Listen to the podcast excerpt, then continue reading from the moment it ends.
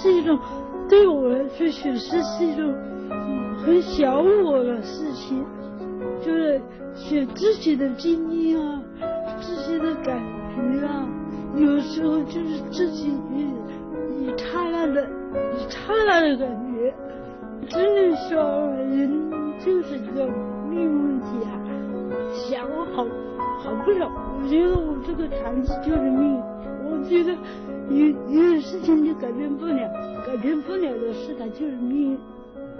是吧？你想改，比如说我想去打工，嗯，但是我有时也打不了工，这就是一种命运啊。能够改变的也也叫做命运，反正你怎么理解，它都是命运。这样的命运谁敢影响我？还就是任何一个人，在在这样的一个地方。有这样的一个思维方式，没有一个人敢信，因为你你在这个地方，你要想走，你想飞，你飞，你飞不起来。锵锵三人行，穿过大半个中国，余秀华来锵锵了啊！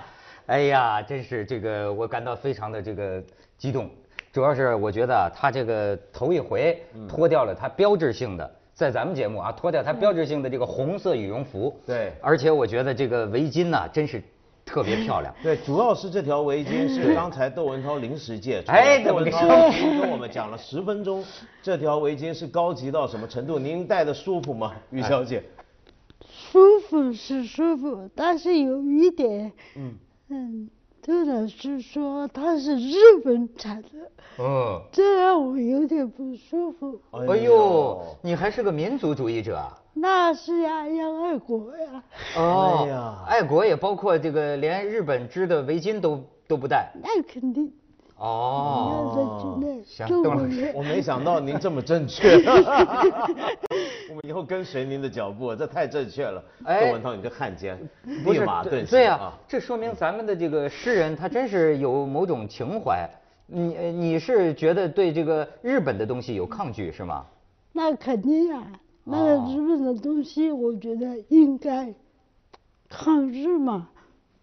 这是一个民族的信仰问题，到现在也应该来抗日。抗日，但是但是这样子，于小姐，我看您的这本新著啊，《月光落在左手上》，您的诗集后面的跋里面，您有这么一段话，您说：“我从来不想诗歌应该写什么，怎么写。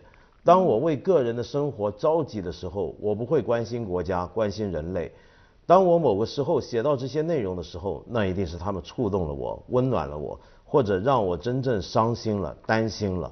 一个人生活的好，说明社会本身就是好的，反之亦然。那么您刚才这么说，是不是表示您现在生活不着急了，所以你就开始关心国家了，就开始关心抗日问题了？我现在也没有关关心国家呀，嗯，我只是说到这个唯一的问题。有一点小小的感触。对，所以我就说，刚才不应该给他戴您这条围巾，我的也是红色，也很高级，我是印度的。不是，今天呢，今天你看我们两个男的啊，去为了烘托你，为了反衬你，我们都穿上了这个一对好基友的撞衫，终于把我们隐藏十几年来的东西，就因为碰到你遇到 真人了，从来没一次我们俩撞衫穿了一个色系的，一甚至这么离谱，一个白衬衫。对，哎，我是想着啊，今天我穿的这个呃素。素净点呃，要要把你衬托出来。你看你这眼镜都是红的。这个我今天也没有穿红衣服呀，我也是为了跟随你们穿了一件灰色的。哎呦，你瞧瞧你瞧，咱们都挺和谐的啊。对，哎，这个你平常我觉得你是老喜欢穿红的。我只有这么一个好看一点的衣服。你觉得红色好看？因为就那么一件好看一点的嘛，这女人呐，年纪大了就喜欢穿颜色鲜艳一点的。嗯，我以前还真的不爱这个红红色的。嗯，哦，年纪大一点就喜欢鲜艳的。我觉得不止男女，不止女人，男人也是。就年纪大了之后，我也发现我颜色多了起来。你有这感觉吗？你是也是这样吗？对我，因为时间站是本命年了，我才 颜色鲜艳些。今年是内裤都穿我属羊的，今年是我的本命年。嗯，你说起来，其实你你在我面前你是这个姑娘，因为我比你岁数大。我也是，我 岁数也比你大 这。个刚才文道呢管你叫于小姐是吧？她是香港方向的嘉宾。这个你你周围，她这次来到北京，周围的人呢都管你叫于老师，对吧？我想了想，我决定叫你于主席。这这个千万不能叫于主席，这个叫了我就觉得我难受。这个于主席他本来就是一个虚名头，和我现在的身份没有一点光荣，这个是我最反对的一个叫法。哦，是吗啊？那那但是问题是你现在在你们那儿当作协副主席以后，钟祥钟对啊祥是作协以后大家副主席就得这么叫你了。哎呀，那只是一个虚名，那与我自己有什么关系呢？那没有关系，我就是余秀华，其他别的都是。我我想问啊，于于于小姐，就是，呃，因为我看过您一直提到您想有一份工作，对呀、那您现在当作协副主席，作协呢是那个那个副主席好像一般就是个名衔嘛，他包不包含什么工作任务给你呢？不是，因为他那个作协，他就是我们那个，嗯，县局市的，他本来就是一个民间组织，还没有上升到官官方的这个哦。基础问题，他本身就属于民间的这个。哦，民间组织。民间组织它没有什么实质性的福利啊、工作呀、没都没有，它只是一个名头。对对，咱们这个虚名不要放在心上，应该让他们给点钱，对吧？对对对对对对对对这。这个应该你们去跟他们讲一下，这个没问题，我们回头给你打个报告。对对对。你知道现在好多采访过他的这个记者啊，真是都好心。他这个手机里啊，没事儿就增加两百块钱、一百块钱电话费，有人给他充。哦，真的啊。因为现在全国的记者都给他打电话，所以有的像有的拍 电话的确用的很多。对，尤尤其是到了北京，就是卖，他有些跟记者打电话，他跟那记者说别说了，我这儿卖油呢。完了，那记者就给他充一百块钱。那是昨天的，我觉得那个小记者真的很可爱，我只是觉得随便一提吧，我又是一句玩笑话，没想到人真的给我充了话费。这次这个余秀华老师在北京啊秒杀记者，说是他为了宣传这个书啊《月光落在左手上》，这个在北京有这个见媒媒体见面会，是那些记者本来还憋着好多这个挺挺让人尴尬的这个问题问呢哈，结果说是余秀华老师讲了几句话之后，他们都鸦雀无声，全镇住了 呃全镇住了。你说什么了？怎么会呢？我就是说，嗯，他们刚开始第二个还是第三个问题的时候，他们就提到了与这本书没有关系的一个问题。我我就说，如果你们提起这本书与诗歌无关的问题，我就该不回答，哎呦，这是很正常的一个问题啊。对，但是你的这个回答已经到了明星公关人员的水平。但是没错，哎，那行，咱们先得说说这个这个诗哈，这个诗啊，哎，我就是跟你讲，我那天在我自己的一个网络视频小节目里，我在海滩边，海南的三亚啊，海海滩边，我朗诵朗诵了你的一首诗啊，呃，好多人都觉得特别有味道。你你自己有没有，就说这诗都是自己的孩子哈，有没有你特别偏爱的哪首诗？这个我觉得写诗歌是一个不断的进步的过程。到目前为止，虽然出了书，我觉得我的水平真的还需要提高，这还有一个不断的学习和积累的过程。这现在我真的不能说我喜欢哪一首，真的相对来讲，哪一个比较成熟一点，比较好一点。我可以问你，就是呃，你最早呃是怎么对写诗感兴趣的？我想这就是怎么说，就是人的他生命里带有的天生的一种那种对文字的喜欢，哦，对天生的很喜欢文字。你记得你写的第一首诗吗？第一首是啊，我跟他们说都是一横，那么就说是一横吧。呃，是多大岁数的时候？那也是二十多了。哦，你二十多才开始写诗吗？对呀。你十几岁的时候没有对这个爱好？那时候忙着学习。嗯。因为在学习的时候，你你的精力搞学习都搞不过来，你怎么会有精力去写诗歌的没有啊？嗯。哦。嗯。因为，所以其实因为以写诗的人来讲，这算是起步比较晚。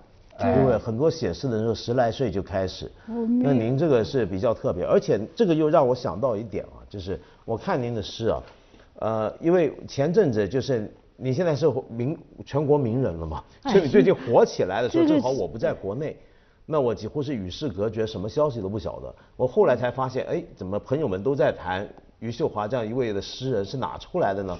那我就看。呃，我看了之后发现啊，就看您过去几年的一些诗，在网上的一些诗，我觉得有一点很特别的地方，就是您的诗似乎在过去一两年里面，过去尤其一年多来，有一个非常大的变化。就我如果我我会这么说，是进步。呃，这很奇特的，因为如果一般的诗人十几岁很早会出道，有时候我们现在看一些成名的诗人。你还是会偏爱他早年的作品，嗯，但是您的是很奇怪，您是四十多岁还在不断，还在不断变化。你能不能跟我讲一下，就是你你过去一两年到底出了什么事儿？就你的诗看出来是有一个很明显的一个变化。过去一年碰到什么倒霉事儿才这么进步？也 许真的是，真的是碰见什么倒霉的事了。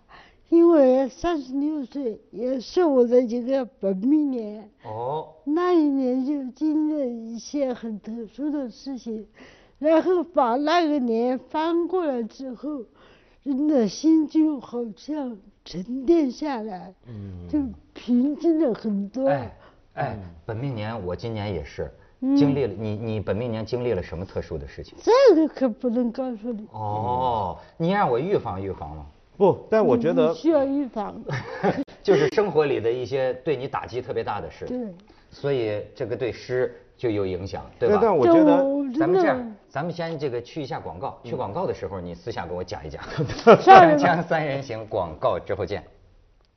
您刚刚说的本命年三十六岁，是一三年还是一四年啊？一去年是一个人吧？一去年。前年，前年，前年，对，因为你现在看出来，对，因为你现在看到就是他，他本来岁数就已经列出来了。本上面对，我们这个城市里的小姐啊，都得想办法不公开自己的年龄，你倒是大方。那没办法，这这个年龄。人家很大方的书后面都已经印出来，一九七六年生。还是有底气，对，不靠这个。因为因为我看您的诗的时候，我注意到就是一四年的诗就有很。很不一样，整年的诗都跟以前都很不一样，很不一样。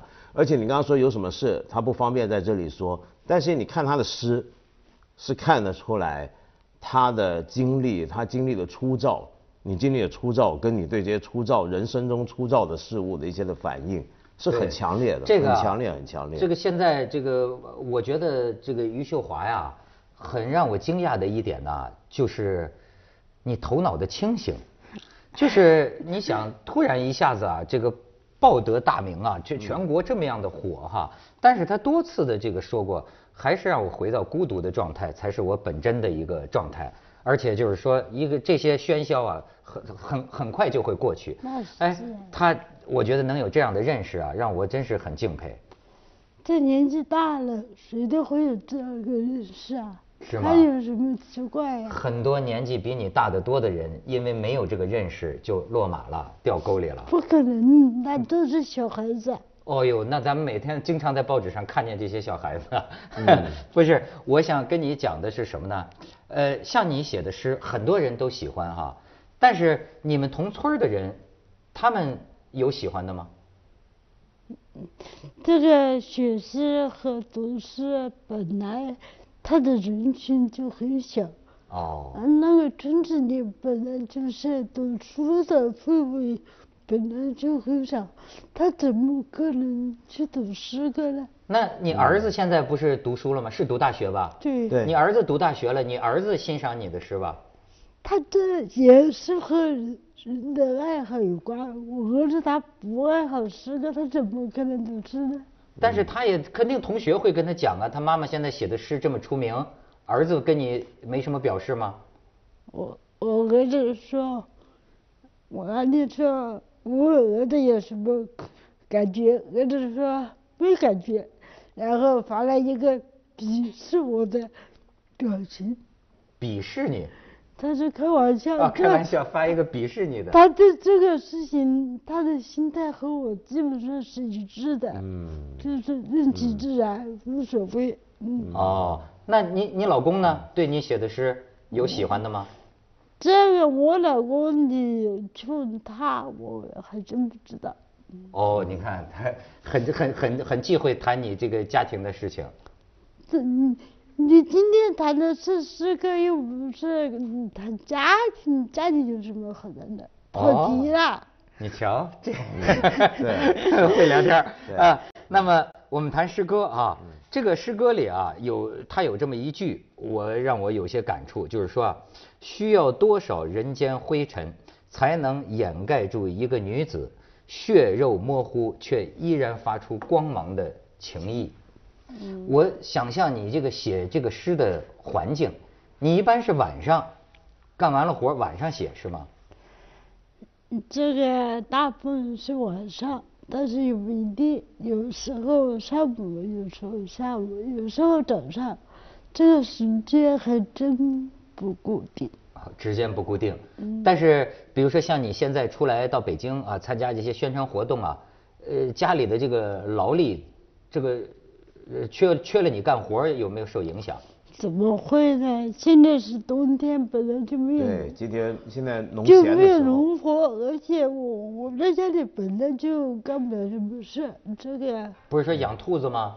养养兔子这两天我妈在帮我养，没带死兔子吧？差不多死的差不多了。这昨天我有一个画家朋友讲，他觉得这个最有意思的就是，呃，说是记者都到他们家去，对吧？车水马龙的，就是说这个一来记者就死兔子，这个意象很有意思。吓坏了兔子了，是吧？我觉得这也是个诗歌的意象。记者一来，来几个记者死几个兔子。怎么会？那只是一句玩笑话，哎，也不知道为什么。嗯，也许真的是兔子害怕那个人害记者怕生人，也许真的是怕真的得了什么病，这个我还真说对对对不清楚。然后就你没听过对一句成语叫惊弓之兔吗？嗯就是兔子胆儿小。哎，文道，你知道你前一阵没没没有回到这个国内哈？嗯他围绕他的诗啊是有争论的。对因为一开始啊是被人盛赞，说他是中国的艾米丽·狄金森。你看过艾呃狄金森的诗吗？没有。没有，美国的一个著名诗人。嗯但是呢，聊得太火了。后来就有我看到好像有一个叫沈浩波，对，就开始就说他的这个诗呢，呃，没有那么好，就是有一些啊非常让人惊叹的句子。嗯，但是呢，从这个整个这个诗体来说，似乎呢还有进一步打磨的空间。嗯，等等。哎，还有人呢说啊，喜欢他的诗里面啊有这个血污的感觉。嗯，甚至还有人说啊，在他的诗里感到有这个铁生铁的这个感觉。嗯，哎，你想知道我的看法吗？要叫我的，呃，我想知道文文道的看法。不不不，我想知道你的看法，你说 你说。哎呀，先先先把我卖出来啊！我的看法是什么呀？就是说，有人说他写的特别好，嗯，有人说他写的没有那么好，嗯，我说你写的呀刚刚好，嗯，为什么这么说呢？我就想起啊，这个孔子讲的这个文质彬彬。就说这个质胜文呐、则也；文胜质则始。文质彬彬，然后君子。这个话是什么意思呢？就是说，一个人的实质如果超过了他的文采，嗯，就会显得有点粗野。就他他就就就是你你这个，但是如果一个人的文采呢超过了他的实质，超过了他的本质，就会觉得有点酸，有点过分的修饰。但是呢，我觉得他实际文质彬彬，就是说，你看我注意到你接受采访，你对你自己的定位，他到现在讲，他说我的身份，他说第一我是一个妇女，嗯，第二我是一个农民，嗯，第三我是一个诗人，嗯，所以我的感想正是从这儿来，嗯，就是说他的这个诗啊，正是从他这个农村妇女的这个生活，他所经验的这个生活里啊生长出来的。嗯，所以说他的这个文恰好配合了他的这个志，这就是我看你诗的感觉。我我觉得你刚才说的那整个争论里面，我是这么想的，就是你比如说像沈浩波的视频，我也看了，沈浩波也是我的朋友。我觉得沈浩波蛮有意思，因为沈浩波这个人是诗人当中后来下海做出版比较成功的。嗯，他出书出的都书都很畅销，很成功。我但另一方面，我看他的评论，因此就变得很有意思。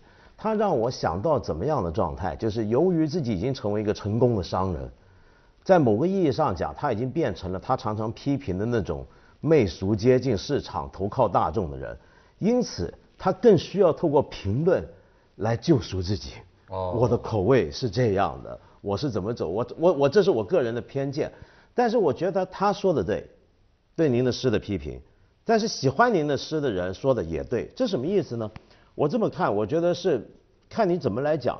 呃，诗是什么？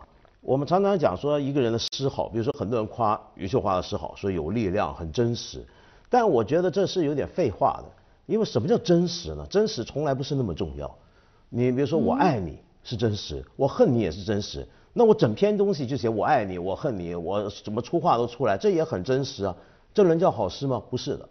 所谓的真实的意思是，诗始终是语言的艺术，是你能不能够用语言，有自己的声音、自己的语言，把这个真实开拓到了一个没有人看到的地方，是用你的声音出来的。嗯。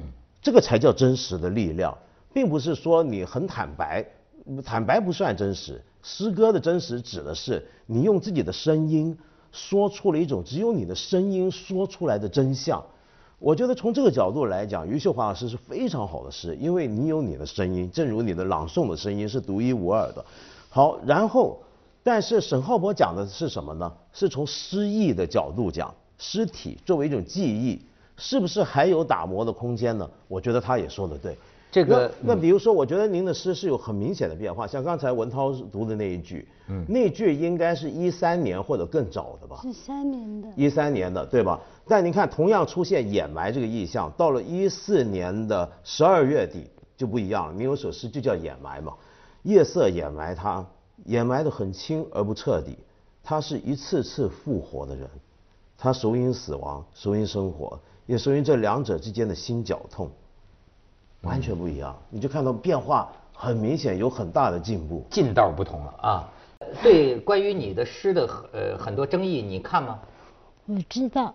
你知道？我也看，而且徐浩波还和我在一个微信群里。但是我觉得徐浩波吧，他说评价我的诗歌。有一些是很对的，但是他说什么大福帖之类的，这个就很不对。而且说真的，我从来不觉得沈浩波的诗歌写得好。这个文人相轻啊啊！真的不相轻。反正我喜欢好多诗人的诗，我也会在网上去读，但是沈浩波的诗我坚决不读。哦，哎，我觉得他这态度够酷的哈！你说我不好，你的诗我坚决不读。行，不是他从前的诗歌，因为他是写那个下半体这个出名的，而且他的下半体有许多诗歌写的还比较脏。就是我虽然写的那个去睡的那个诗，但是我觉得他真的不脏，真的不脏，没错。我觉得那首诗其实。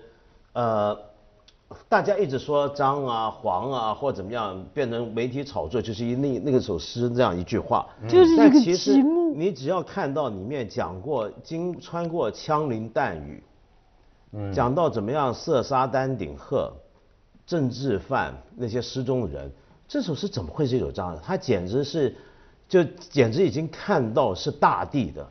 嗯，一个状态会出来，脏的是沈浩波。那你说的啊？他说的，他说的。我我知道沈浩波最开始出来的时候，是因为这个下半体的下半身文写作。但是他那个下半身写作可以写，但是要有尺度，他那个尺度太大了，那真的就不叫诗歌。哦，我都不知道沈浩波是用下半身写作。是啊，他不是用下半身，不是，我觉下半得他是写那身种这个没人用下半不是，他是他是写那种诗的。接着为您播出健康新概念。那我就要找来看一看了啊！咱们先去一下广告。那真的不需要看他那个下半身的诗。